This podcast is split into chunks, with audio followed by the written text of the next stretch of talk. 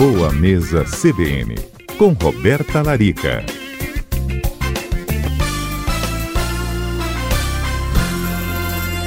Doutora Roberta Larica. Bem, Roberta, nos últimos dias a gente vem acompanhando né, as questões do coronavírus e há um ponto em comum em muitas vítimas aqui no Espírito Santo, que foi a obesidade, que nos traz para este quadro, inclusive, alertas importantes que você pode, então, nos ajudar a entender melhor.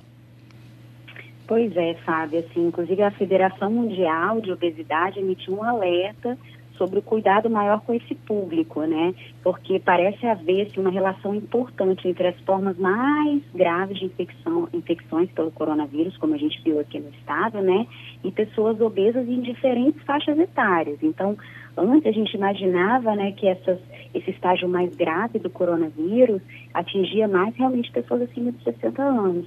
Agora a gente já está vendo também que existem outros pacientes que também entram nessa lista de pacientes de risco, como os portadores de diabetes, de hipertensão, de asma, e uh, os pacientes obesos entrariam nessa lista também.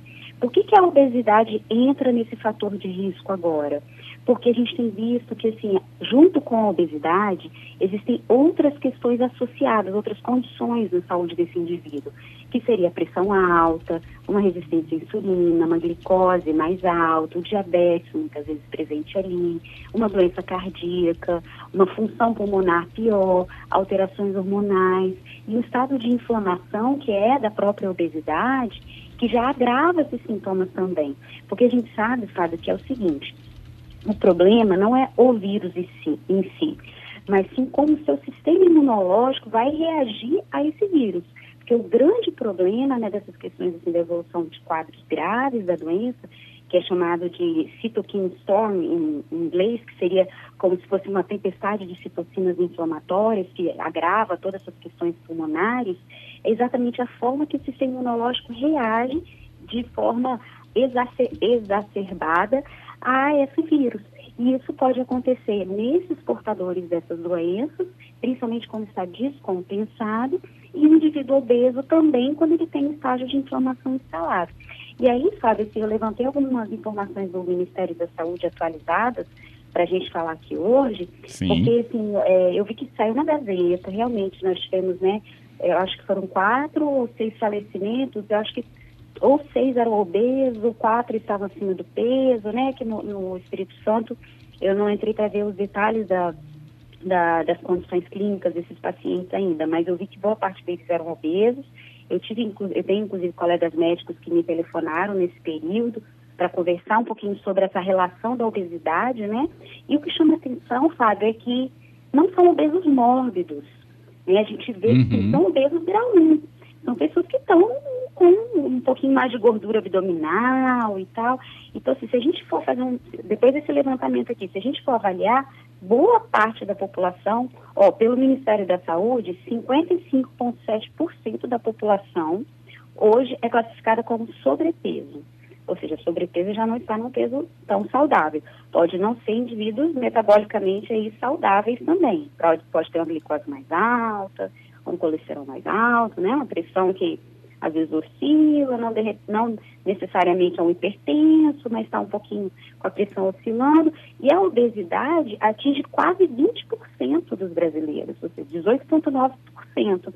E o que chama atenção, Fábio, é que quando a gente vê os, os países como a Inglaterra, os Estados Unidos, né, que o, o índice de morte está muito alto, são países, principalmente os Estados Unidos, onde tem uma boa parte da população obesa né, inflamada, come muito fast food, muita batata frita, né, muita nossa, comida demais. processada.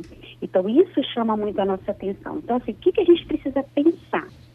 É, não quero é, gerar alarde, sabe? Eu, eu, tive vários pacientes que entraram em contato comigo esse final de semana. Roberta, eu preciso de uma consulta, eu preciso emagrecer, estou preocupado que eu estou acima do peso.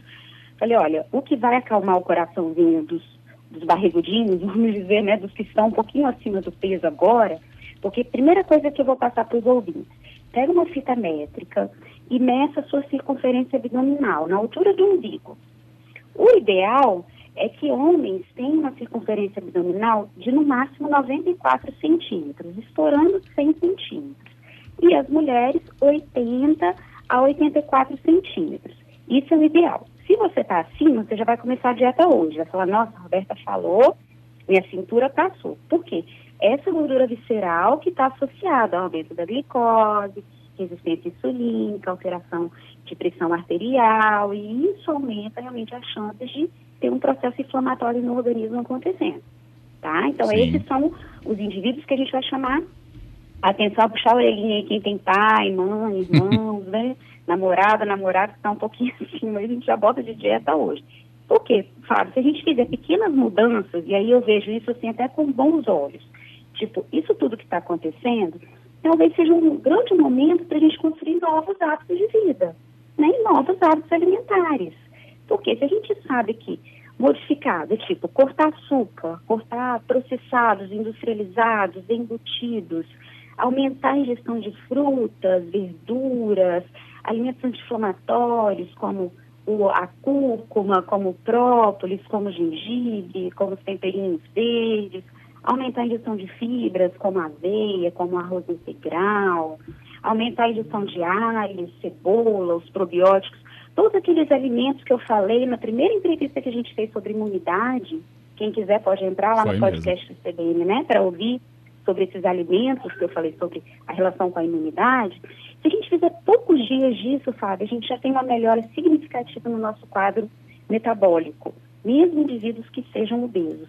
Tá? Então, assim, comece a fazer hoje isso.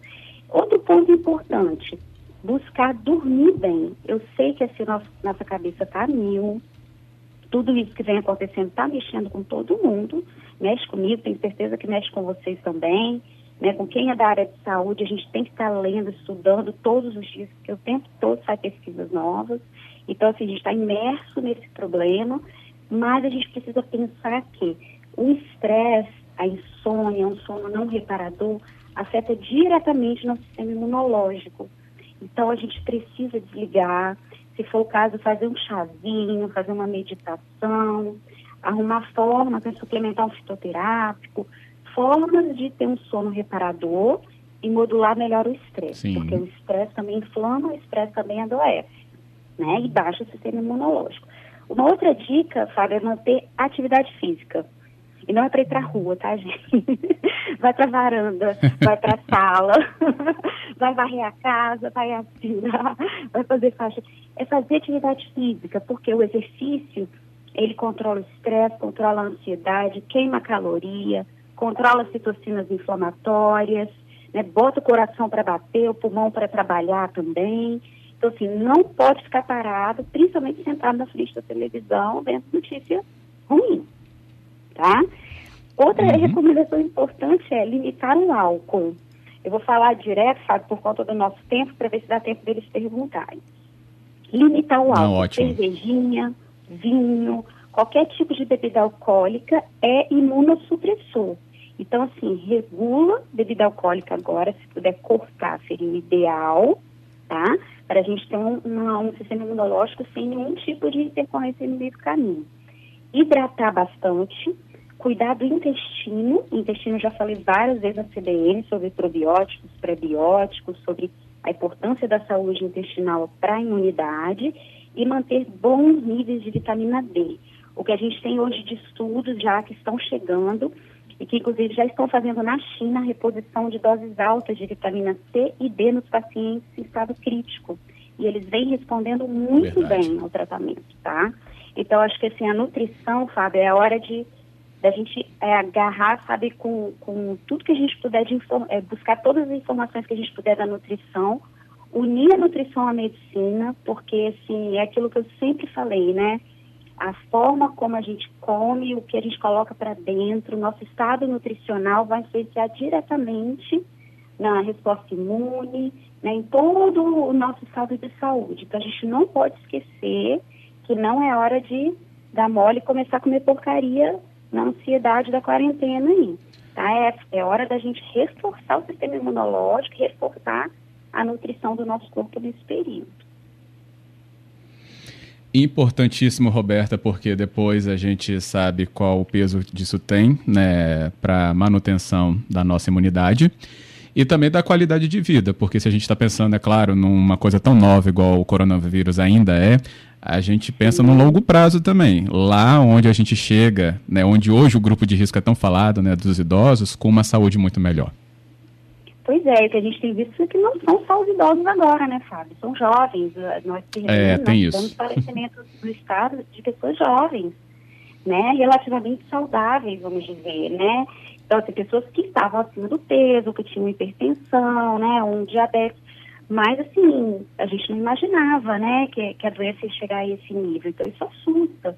Mas, assim, é algo que eu, que eu ouvi dos meus professores esse final de semana, que eu passei o final de semana todo estudando sobre as condutas nutricionais que eu podia usar, né, para ajudar os meus pacientes, foi uma frase muito interessante para fechar nossa entrevista.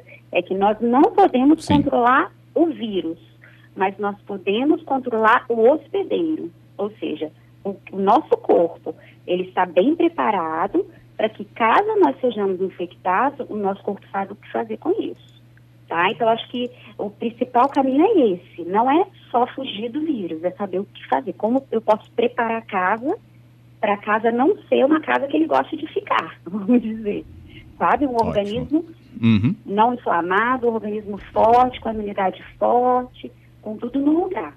Então vamos, vamos, aproveitar e fazer desse limão uma limonada, né? E manter esses hábitos aí para a vida depois também, que fique um aprendizado para a gente também.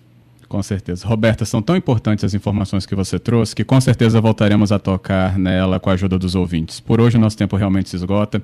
Muito obrigado, mas já está daqui a pouco em cbnvitoria.com.br e também no nosso formato de podcast no Roberta Larica. Boa mesa CBN. Muito obrigada, Fábio. Até semana que vem.